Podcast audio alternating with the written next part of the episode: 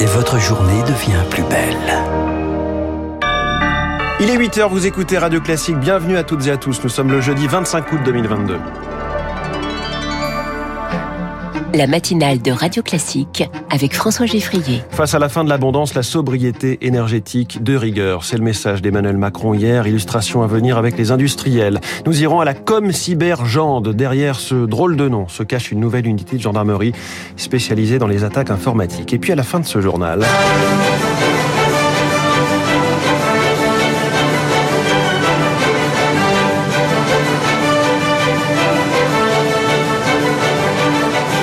Offenbach, maître incontesté de l'opérette, la BNF, la Bibliothèque nationale, veut acquérir un fonds Offenbach. Nous recevrons le directeur de la bibliothèque, Mathias Auclair. Radio. Classique. Le journal de Léa Boutin-Rivière, fin de l'abondance, période de bascule, incertitude. Le Conseil des ministres s'est ouvert sous, sous, un ciel orageux hier. Mais ces mots, ce sont ceux d'Emmanuel Macron devant le gouvernement ce mercredi. Face à une période qui s'annonce sombre entre guerre en Ukraine, dérèglement climatique et inflation, le chef de l'État a insisté sur l'importance d'une mobilisation générale autour de la sobriété énergétique.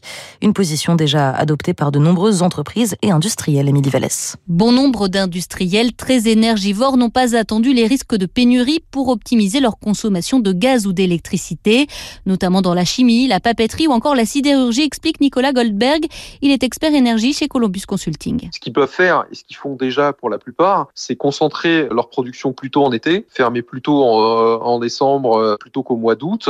C'est parfois produire la nuit. L'exemple qu'on peut donner, c'est la production d'aluminium. De 50 à 80% des coûts sont les coûts de l'énergie. Donc c'est une industrie qui veille à être sobre sur sa consommation d'énergie parce que c'est un facteur de compétitivité. Du côté des centres commerciaux, un travail est en train d'être mené avec RTE, le gestionnaire du réseau, pour trouver des gisements d'économie. Dorian Lamar du Conseil national des centres commerciaux. En cas de pic de tension, on va peut-être baisser la température d'un degré, c'est 7% d'économie d'énergie. Et puis de la même manière, ne pas éclairer inutilement des enseignes la nuit dans un centre commercial quand il n'y a plus de passage. C'est l'addition d'un certain nombre de petites mesures qui vont générer ces économies quand elles vont être prises collectivement. L'idée, c'est aussi d'éviter les coupures de courant, poursuit ce professionnel, dangereux en termes de sécurité. Et puis, au-delà de 30 minutes d'arrêt, la chaîne du froid est rompue et une partie de la marchandise doit être jetée. Les entreprises ne sont pas les seules à devoir faire des économies sur fond de guerre avec l'Ukraine. Il va falloir faire attention aux réserves de gaz pour l'hiver. Alors la France se cherche de nouvelles ressources. Emmanuel Macron est attendu dans la journée en Algérie, le septième producteur de gaz dans le monde. Et la question de l'énergie devrait être au cœur de ses discussions avec son homologue Abdelmajid Tebboune. Comme l'explique Asni Abidi, politologue et directeur du Centre d'études et de recherche sur le monde arabe et méditerranéen à Genève. Je pense que la France, avec probablement d'autres pays, notamment l'Allemagne, veulent mesurer un peu la température à Alger, puisque l'Algérie a fermé un gazoduc important qui passait par l'Espagne. Ce ne sera pas une visite de médiation, mais je pense que le président Macron parlera un petit peu de la crise entre Alger et Madrid. Et la France a des atouts importants. D'abord, Total Énergie est présente en Algérie et l'Algérie a besoin d'investissements importants. Elle a besoin d'une expertise, aussi de l'expertise un petit peu de Total. Et je pense que la demande d'accroître ou disons de sécuriser en tout cas les flux gaziers en direction de la France fait partie d'une discussion entre le président Macron et le président Tebboune. Asni Abidi, dont je vous signale par ailleurs l'ouvrage 60 ans après les accords d'Évian, regard croisé sur une mémoire plurielle. C'est à retrouver aux éditions Éric Bonnier. La question mémorielle devrait d'ailleurs elle aussi faire partie des discussions entre Abdelmajid Tebboune et Emmanuel Macron, cinq ans après la dernière visite en Algérie du président et surtout quelques mois après ses propos sur un système politico-militaire algérien construit sur une rente mémorielle. Avant de se rendre à Alger, Emmanuel Macron fera une première étape à la Sorbonne. Il participera à la réunion de rentrée des recteurs. C'est une première pour un président. Rendez-vous sur fond d'une importante pénurie d'enseignants. Pour y faire face en Nouvelle-Aquitaine, le rectorat a choisi l'originalité, une campagne de recrutement via la presse locale. Les réactions sont bien là, mais elles ne sont pas forcément positives. Stéphanie Anfray est enseignante présidente de la FCPE Gironde. Elle est surtout en colère on sort de la pandémie, on se dit ça y est, on va avoir une rentrée sereine. Eh bien non, pas du tout, parce qu'en fait, on manque de professeurs de lettres, en particulier de lettres classiques, on manque de professeurs de technologie, etc. Et on se retrouve avec des fois des élèves qui ont eu plusieurs mois euh, de trous avec la problématique, par exemple, des examens qui peuvent approcher. Et inquiet aussi parce que ces recrutements euh, bah, au dernier moment, ça signifie aussi une formation qui va être ultra accélérée. Ça signifie donc potentiellement des personnes qui, euh, même si euh, elles sont de bonne volonté et avec des compétences, bah, c'est un métier. Donc, comme tout métier, ça, ça s'apprend et pas en dix jours. En bref, dans ce journal, à l'hôpital de Corbeil-Essonne, les patients à risque transférés, mesures prises face à la cyberattaque dont ce centre hospitalier est victime depuis quatre jours. L'établissement assure tout de même les consultations, les accouchements ou encore la petite chirurgie. Cette attaque informatique s'intègre en fait dans le cadre d'une série d'incidents. Oui, outre, outre Corbeil-Essonne, un EHPAD de l'heure a été piraté hier. Le site de vente d'Amar a été victime d'un rançongiciel mi-août. Bref, les attaques s'accumulent particulièrement depuis le Covid. Alors Elodie Wilfried, une unité de gendarmerie spécialisée est apparue en 2021 le COM Cybergende pour commandement de la gendarmerie dans le cyberespace. Ce sont 7700 militaires chargés de traquer les pirates du net. Le général Christophe Husson, commandant adjoint de l'unité, nous détaille sa méthode. Notre première action sera celle de préserver les traces numériques et récupérer des éléments euh, de preuve. On parle souvent euh, de l'ADN euh, dans le cadre de certaines enquêtes plus classiques. Ici, évidemment, il n'y a pas d'ADN parce qu'on n'est pas sur un contact physique, mais on va essayer de trouver d'autres caractéristiques qui sont des caractéristiques numériques les équipes sont mobilisées sur tout type de cyberattaque, qu'elles touchent des particuliers, des entreprises ou bien des institutions. Un travail d'enquête de longue haleine, poursuit Christophe Husson. Plusieurs mois, voire plusieurs années, parce que euh, le cyber euh, ne s'arrête pas euh, aux frontières physiques des pays. Il y a une dimension de coopération internationale particulièrement importante avec le FBI, avec Europol, qui permettent de pouvoir aboutir sur des interpellations. Le commandant ne dévoilera pas le nombre d'enquêtes menées depuis la création du COM Cybergende, mais la tendance est à la hausse. Il avance, un taux de progression à deux chiffres. Une explication signée Elodie Wilfried. Le journal Léa Boutin-Rivière. Et dans votre journal, Léa, à vos dons, la Bibliothèque nationale de France veut acquérir un fonds Offenbach. La BNF a lancé lundi une souscription qui dure jusqu'au 31 décembre pour acquérir un ensemble de documents en grande partie inédits. On y trouve des partitions manuscrites, des livrets, des photographies. Avec nous pour en parler ce matin, Mathias Auclair, directeur de, la BNF. Bonjour.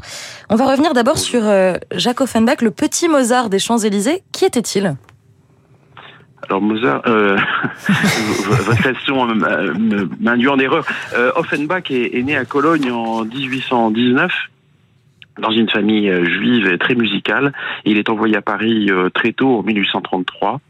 Euh, il fait un petit passage par le conservatoire et en fait assez vite devient violoncelliste dans euh, des orchestres de théâtre. Et vous voyez, c'est là que naît finalement sa vocation pour le théâtre. Et finalement, il décide de diriger un théâtre, en fait de créer un théâtre, le théâtre des Bouffes parisiens, dans le passage Choiseul en 1855. Là, son grand succès, son premier grand succès, c'est Orpheus aux Enfers en 1858. Et ensuite, il crée euh, La Belle Hélène en 1864, qui marque vraiment le fait de sa carrière. Jusqu'à la guerre de 70, il aura une carrière euh, absolument étincelante, éblouissante, universelle aussi, euh, puisqu'il se produit absolument partout. La Belle Hélène est, traduite en arabe pour le Caire. Enfin, vous voyez vraiment une, une aura absolue. un autre ouvrage qui marque cette aura, c'est La Comtesse de Gerolstein, qui est composée à l'occasion de l'exposition universelle de 1867 et avec la chute du Second Empire, il traverse une euh, période un peu difficile. Néanmoins, il dirige euh, un autre théâtre, le théâtre de la Gaîté, entre 1873 et 1875, où il a d'ailleurs euh, là aussi un certain nombre de grands succès.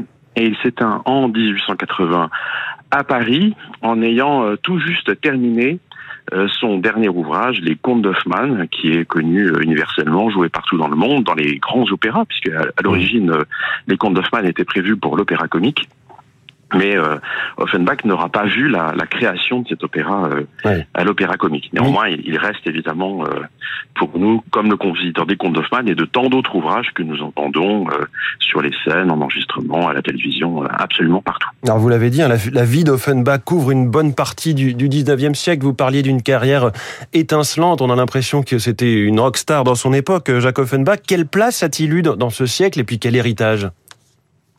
Alors, quand vous dites rockstar, vous, vous n'êtes pas loin de, de, la vérité, parce qu'en fait, Offenbach a une grande modernité euh, dans la façon dont il a utilisé euh, les médias. Vous voyez, c'était quelqu'un qui avait, qui savait euh, se vendre. Et d'ailleurs, euh, il aimait aussi créer le buzz. J'ai parlé tout à l'heure de d'Orphée aux enfers. Il, il, a pris appui sur les critiques pour créer une polémique et faire que le public se presse dans son théâtre pour découvrir cette œuvre qui déchaînait tant les polémiques. Mais au-delà de ce côté médiatique qui est évidemment extrêmement euh, moderne. Offenbach, c'est aussi un, un extraordinaire euh, compositeur d'opéra. En fait, il a inventé euh, un genre, l'opérette, hein, mmh. qui. Alors, c'est un terme qui aujourd'hui est pas forcément très bien connoté, oui, mais en fait, c'est oui. un genre extrêmement novateur, euh, qui est un, un, un combiné de différentes formes euh, lyriques, l'opéra comique, le vaudeville, la féerie, et qui a rencontré un, un énorme public.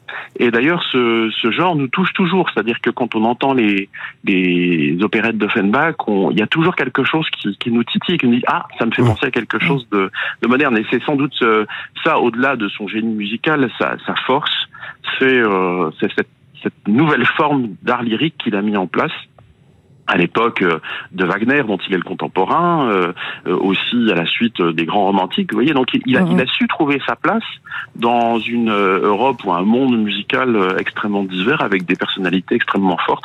Et euh, aujourd'hui, il est un, un, des très grands compositeurs de, de l'histoire de la musique, euh, notamment à cause de cela. Alors, on va revenir rapidement justement sur sur sa place aujourd'hui avec ce fonds que, que vous souhaitez acquérir. Alors, pourquoi justement la, la BNF la BNF souhaite acquérir ce fonds alors, ce qui est extraordinaire dans ce fonds, c'est que c'est un fonds qui provient d'Offenbach. C'est-à-dire que c'est un fonds qui était dans les mains d'une partie de la famille.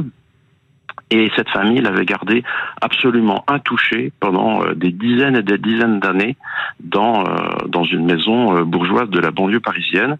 Et c'est quand même assez extraordinaire de, de se retrouver face à un ensemble qui, depuis 1880, est resté à peu près dans son état, dans son jus, avec ben, vous, avez, donné la typologie des documents qui vous recevront. Vous, voyez qu'il embrasse une grande partie des activités euh, d'Offenbach, à la fois euh, Offenbach compositeur, Offenbach euh, euh, directeur de théâtre et Offenbach homme public, puisqu'il y a un certain nombre de documents iconographiques qui le, qui le représentent.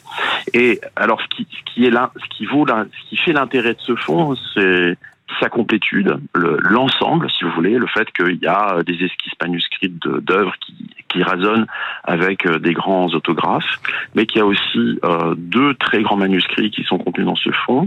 Euh, le manuscrit autographe, c'est-à-dire le manuscrit qui a été euh, écrit par Offenbach sur sa table de travail de euh, la comtesse de Gerolstein.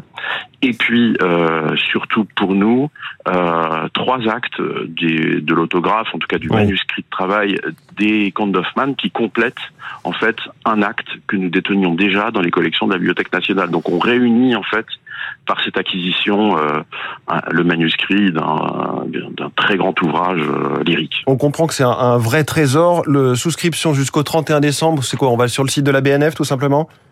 Oui, oui, tout à fait. Le, la, la, BNF communique largement et vous pouvez tout à fait aller vers la BNF Parfait. Pour, pour souscrire. Merci beaucoup Mathias Auclair d'avoir été sur Radio Classique en direct. Je rappelle que vous êtes le directeur de la Bibliothèque nationale de France. Et puis je vous propose de finir cette édition en musique avec cet extrait de l'opéra bouffe La vie parisienne. C'est le trio diplomatique de l'acte 3 interprété ici par l'orchestre de l'opéra Rouen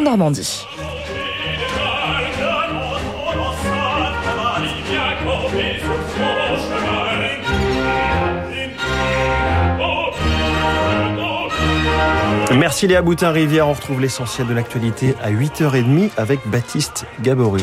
Pas mal un petit peu de Jack Offenbach le matin, 8h13. Dans un instant, l'édito de Jim Jarassé, 4 ans après les Gilets jaunes. On est toujours dans le dilemme politique entre la fin du mois et la fin du monde. Puis cette question, que vient chercher Emmanuel Macron en Algérie et comment l'attendent les Algériens? Le politologue et spécialiste du Maghreb Kader Abderrahim est notre invité sur...